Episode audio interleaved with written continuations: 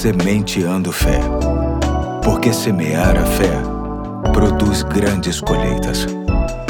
Aqui é o Pastor Eduardo, dia segunda-feira, dia 12 de setembro de 2022, dia em que completo 57 anos de vida e é com muita alegria que comemoro o meu aniversário, contando com a sua companhia no início de mais uma semana. E para tanto, vamos deixar uma nova reflexão com base no livro Indescritível, Devocionais sobre Deus e a Ciência, que está adaptada e será trazida pelo meu parceiro mais novo de projeto. Vamos ouvi-lo com carinho. E aí, tudo beleza? Eu sou o Pedro Henrique, filho do pastor Eduardo e membro da Igreja Batista do Fonseca. O sol aquece nosso rosto e ilumina os nossos dias. Nas manhãs frias é sempre muito gostoso se aquecer nos primeiros raios de sol do dia mas o Sol fica agradável, assim porque ele está a 149 milhões e 600 mil quilômetros de distância da Terra. De perto, o Sol não é nada agradável. É uma bola gigante ardendo em chamas. Calcule-se que a temperatura do núcleo do Sol é de 15 milhões de graus centígrados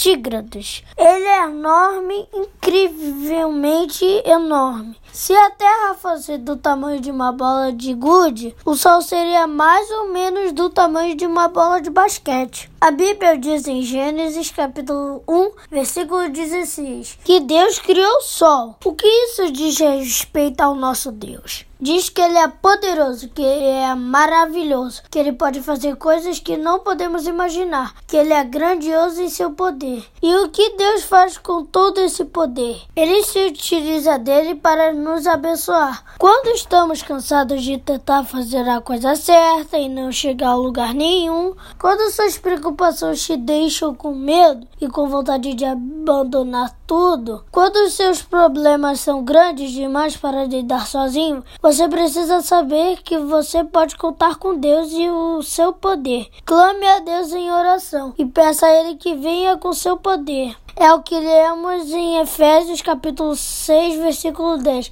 Finalmente fortalecei-vos no Senhor e na força do seu poder. Aquele que fez o sol tem poder para te ajudar nas suas necessidades. Valeu! Hoje fico por aqui. Na semana que vem, o André traz a reflexão. Forte abraço e até a próxima! Parabéns, papai!